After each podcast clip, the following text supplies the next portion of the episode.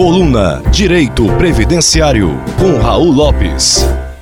Boa noite a todos. Bem, é, é um tema recorrente nós não podemos deixar de tocar no assunto sobre a reforma da Previdência e hoje eu optei por fazer um breve resumo do que está acontecendo com relação à reforma da Previdência. Desde o início do ano passado, em 2017, o governo Temer decidiu fazer uma reforma no sistema de previdência do Brasil, por considerá-lo defasado em pontos de distorção como pensão e aposentadoria. O projeto inicial teve como base uma mudança em benefícios delicados, como a aposentadoria, a pensão por morte, até mesmo os benefícios assistenciais, que é o caso do LOAS, o BPC, benefício de prestação continuada, alterando a idade, valor do benefício, idade para concessão. O texto era radical, o texto exigia muito, teria muitas mudanças e foi de grande resistência da sociedade em poder compreender as reformas propostas pelo governo. Em meados de abril, o texto sofreu mudanças,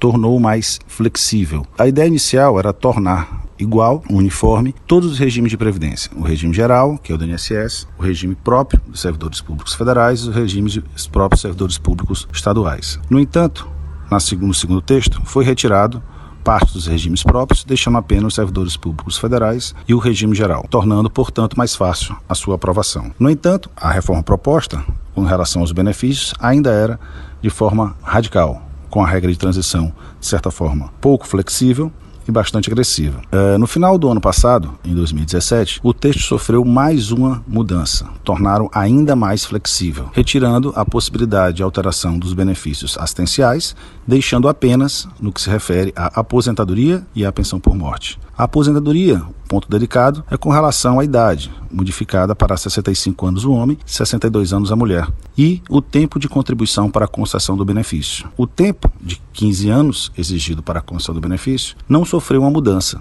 No entanto, o valor do benefício concedido, sim, sofreu significativa mudança. Ao tempo que você poderia aposentar-se com 100% do benefício, atualmente, na regra, no texto inicial da reforma, uh, há uma mudança para a não concessão em valor integral. Sofreria uma grande redução no valor da concessão, exigindo o segurado que trabalhasse por 40 anos para que se pudesse receber 100% do benefício. O texto ah, está pronto para ser colocado em discussão. A proposta ainda não atende às solicitações e uma relação com a necessidade social da população brasileira. No entanto, poderá haver até mesmo em cima da hora qualquer outra mudança. Vamos aguardar e ver o poder de articulação do governo com relação à aprovação dessa proposta. Nas próximas colunas, nos próximos dias, traremos mais informações sobre os benefícios. Uma boa noite e obrigado a todos.